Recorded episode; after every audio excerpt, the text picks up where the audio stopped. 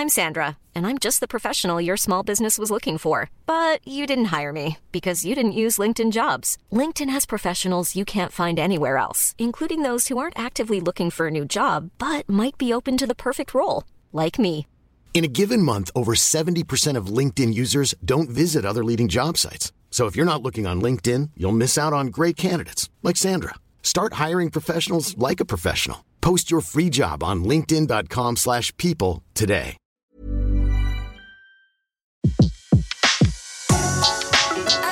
Le meilleur de séances radio est maintenant sur We Love Cinéma. Le pavé dans la toile. César Monterol crève l'écran. Chaque mardi à 18h sur Séance Radio.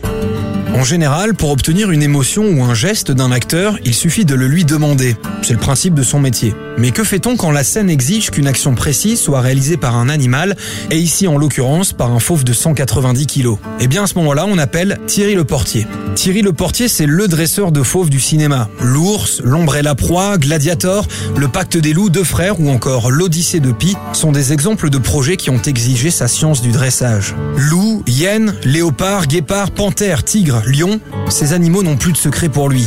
Quand il n'est pas sur les plateaux de cinéma, Thierry Le Portier officie au Puy du Fou. Il est responsable des fauves du stadium gallo-romain. Il a accepté de me recevoir quelques minutes avant son entrée dans l'arène, rencontre avec l'impresario des fauves. À l'âge de 12-13 ans, j'adorais les animaux, comme beaucoup d'enfants. J'adorais les fauves, spécialement. Mais le, le métier de dresseur m'avait jamais effleuré, euh, ni traversé l'esprit, même quand j'avais été au cirque. Et puis un jour, à 16 ans et demi exactement, un jour que je m'ennuyais, j'étais aux eaux de Marseille, et il y avait un dresseur qui faisait des petites séances de dressage en public, en expliquant aux gens pour, euh, comment on dressait les animaux pour le spectacle. Donc j'ai été voir ça, pour tuer une heure, mais vraiment pour tuer une heure. Et moi qui voulais être prof de gym juste avant, parce que je voulais beaucoup de vacances, je me disais que quand je serais grand, je serais comme mon père, j'aurais plus que 3-4 semaines de vacances par an, et ça c'était impossible à imaginer. Donc il fallait que je sois prof. Et comme j'aimais pas trop le travail de bureau, il fallait que je sois prof de gym.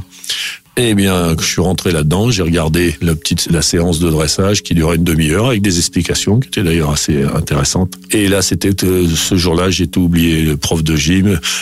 J'ai été cassé les pieds au dresseur pendant quatre ou cinq fois en quatre heures jusqu'à ce qu'excédé, ils me disent bon écoute euh, ce que je lui ai demandé à la fin j'ai dit mais je voudrais je peux venir je peux nettoyer je peux peindre des cages je peux faire n'importe quoi après le lycée et tout. Il m'a dit ah j'ai pas besoin de toi mais si ça t'amuse t'as qu'à venir. Et quand j'ai eu cette réponse là bah, le lendemain, j'y étais. Il était un peu surpris de me voir. Il m'a fait balayer la cage de répétition, des choses comme ça. Puis petit à petit, voilà, je, je- je me suis incrusté là-dedans. La semaine suivante, j'ai arrêté tous les sports que je faisais. Euh, Le rugby, le vélo, le judo, j'ai tout arrêté. Et j'ai, ça a commencé comme ça. Voilà. Quand vous arrivez sur un plateau, euh, comment ça fonctionne? Il n'y a pas un ou deux facteurs. C'est-à-dire ce que vous obtenez après dans le, dans le film, c'est un mélange des relations que vous avez avec votre animal, du dresseur et de l'animal. Parce que sans ces relations-là, vous obtenez pas le reste. C'est un mélange de ces relations avec ce que vous lui avez appris avant, ce qu'il sait de vous, toutes les actions que vous pouvez improviser sur le moment grâce au rapport et à tout le dressage que vous avez fait avec lui. Ça dépend aussi du lieu de tournage, parce que des fois il y a des lieux de tournage qui sont très impressionnants pour la bête, et donc ça va te prendre beaucoup plus de temps pour l'habituer. Mais en même temps, il y a des bêtes qui s'habitueraient jamais. Donc déjà, il faut que vous ayez choisi pour le cinéma une bête qui est apte à tout ça, c'est-à-dire qui est très équilibrée dans sa tête, qui n'est pas trop peureuse, qui si elle a peur se calme relativement vite, donc c'est une bête sûre d'elle, etc. Vous avez donc vos relations avec elle, ce que vous lui avez appris, le lieu de tournage et l'action elle-même, enfin. Vous voyez ce que je veux dire? Ça fait beaucoup de choses à la fois. Ce qui fait que vous pouvez pas dire avant, ça on va mettre 10 minutes, ça on va mettre 3 heures et tout. Vous pouvez faire une appréciation globale, mais vous pouvez pas dire exactement. On obtient quelque chose qui doit ressembler à ce que veut le réalisateur. Donc on n'obtient pas ce qu'on a envie, c'est pas vraiment ça. Euh, ensuite, il y a des choses qu'on peut, non seulement on les prévoit, mais on les dirige. On a l'impression que le dressage des animaux pour le cinéma, qui est une sorte de dressage qui a l'air quand même assez euh, particulier, avec ses propres particularités, ça a l'air d'être une forme de dressage qui, vous plaît beaucoup. c'est pas vraiment le dressage qui est différent, c'est ce qu'on va en faire. Donc au cinéma, on fait un dressage par module, si vous voulez. Restez assis, restez couché, restez debout. Avancez, reculez, droite, gauche, reculez, menacez, frappez avec la patte droite, frappez avec la patte gauche. Ça, après, vous pouvez le, le- le faire travailler. Puis après, il y a toutes les choses spécifiques. Ah bah dans ce film-là, il court derrière un camion, il saute sur le camion en route. Bah ça, évidemment, Faut ça, c'est quelque chose qu'il va falloir répéter. Qu'on répète ici. Après, on me dit Thierry, il va falloir qu'on puisse rouler euh, en quad avec un caméraman euh, parallèlement au tigre pour l'avoir euh, sur la route, etc. Eh oui, mais si on le fait le premier coup, le mec du quad, il est becté. Ou le tigre a peur du quad, il fout le camp, ou alors il regarde le quad et poum, il fonce sur le quad. Ou il, accélère et le quad est... Bon, donc qu'est-ce que je fais moi ici? J'achète un quad. Enfin, c'était pour deux frères. Et je commence à répéter un de mes tigres avec euh, mes assistants. Moi, je cours au début à côté et je fais rouler le quad à côté. Et quand il regarde le quad, hop, non, non, non, c'est interdit d'aller d'aller chercher le quad. Puis ensuite, quand euh, au bout d'un certain moment, il court, euh, je cours aussi. Après, c'est moi qui prends le quad. Et donc là, quand il, il me regarde, j'ai non, non. Et donc, il court. Et une fois qu'il est habitué, je prends quelqu'un sur le quad. Après, je mets quelqu'un devant mes assistants, etc. Et ensuite, quand il court d'un point à un autre, le quad est à quelques mètres qui, court, qui roule en même temps que lui, on peut accélérer et, et il à respirer au quad parce qu'il sait que c'est interdit. Vous voyez le genre de truc. Et après, on se retrouve sur une route au Cambodge. Comme il y a un village à côté, on a mis 300 mètres de filet à 5 mètres de haut. On a mis 300 mètres de filet de l'autre, euh, mais caché dans les rizières, etc. Ensuite, le camion, qui n'a rien à voir avec le quad, etc. Et voilà. Alors, ça se fait pas en trois jours. Et ce que j'aime bien dans le cinéma, c'est que justement, comme c'est jamais pareil, à chaque fois, c'est des. Alors, j'aime pas trop ces mots euh, anglo-saxons, euh, challenge, machin. C'est des petits défis qu'il faut essayer de, de, de, de réussir. Et ensuite, vous savez jamais si ça va. Vous avez toujours le truc que ça peut ne pas marcher au dernier moment. Alors, euh, en plus, si vous voulez être sûr, parce qu'un film, c'est beaucoup d'argent, c'est beaucoup de tension, c'est beaucoup de... Alors à ce moment-là, si on a le temps, on prépare un deuxième tigre au cas où, enfin, une deuxième animal au cas où, qui est peut-être moins bon que l'autre, mais qui est au cas où l'autre se fasse mal ou que ça se passe pas bien, on peut essayer l'autre. Voilà. Ça oblige à chercher des solutions tout le temps. C'est quoi, vous, les, les petits signes qui vous mettent euh, sur la voie d'un animal qui, justement, est en train de devenir un peu belliqueux? C'est, pas, c'est- vous savez, toutes ces histoires de signes, les oreilles couchées, les yeux, machin, la pupille dilatée, euh, lie to me à la télé ou les trucs comme ça. c'est, c'est, non, mais ils sont réels, ces signes. Mais en réalité, ils disent, ils disent pas grand chose.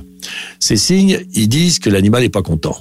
Ils disent pas, je vais attaquer, je vais attaquer dans 35 secondes, je vais attaquer dans une demi-heure, je vais attaquer dans une demi-seconde. Ils disent pas ça. Ça, c'est à vous de le lire. Il y a des moments, vous voyez ce qui va se passer et vous pouvez rien faire. Donc là, il n'y a plus qu'à trouver la porte de sortie si elle est pas loin, et puis d'attendre que ça se passe, si vous avez réussi à sortir, et puis de recommencer après. C'est un peu comme des gens, certaines personnes. Vous avez des gens, c'est- du même principe.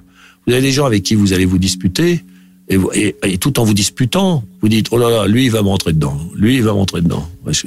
Mais les signes que tout le monde voit, c'est-à-dire euh, les grognements, la queue qui fouette l'air, euh, le poil dre- dressé sur l'échine et tous ces trucs-là, ça vous donne aucun détail. Pour celui qui regarde, ah bah alors on dit ah ben je l'avais vu hein, qu'il allait se faire attaquer, il était en colère là. Ouais, il était en colère. Sauf qu'il a été en colère 300 fois que t'as jamais vu, il a jamais attaqué. Et une fois sur les 300, il attaque. Et pourquoi? Vous voyez ce que je veux dire? Voilà. Du coup, ça vous fait rire quand on dit que vous êtes l'impresario des, euh, des fauves de cinéma? Non, c'est pas. Oui, oui, oui, je suis pas, je suis pas l'impresario du fauve, mais non. Ce qui est, ce qui est marrant, c'est ce que je dis des fois euh, avec le metteur en scène. J'ai dit, écoute, euh, moi, je suis l'agent du lion. Euh, tu dis ça. Moi, je te dis non, il va falloir, pour rigoler, j'ai dit, je suis comme son agent. Parce que l'agent, il est censé bien connaître son acteur, hein, savoir ce qui lui convient, ce qui lui convient pas. Bah, j'ai dit, bah, je suis l'agent, voilà, je suis, je suis son agent. Faut que tu parles avec l'agent, puis, puis je prends les 10%. voilà. On est juste avant votre spectacle de fauves, justement. Vous êtes stressé un petit peu ou pas du Non, tout pas du tout, mais il faut que je m'habille vite parce que sinon je vais être en retard. Ça marche. C'était Le pavé dans la toile, une autre vision du cinéma. Sur Séance Radio, par BNP Paribas.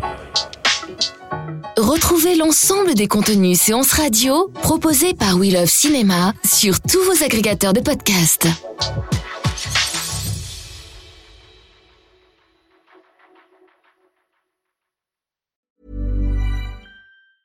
Mom deserves the best, and there's no better place to shop for Mother's Day than Whole Foods Market. They're your destination for unbeatable savings, from premium gifts to show-stopping flowers and irresistible desserts. Start by saving 33% with Prime on all body care and candles. Then get a 15-stem bunch of tulips for just $9.99 each with Prime. Round out Mom's menu with festive rosé, irresistible berry chantilly cake, and more special treats. Come celebrate Mother's Day at Whole Foods Market.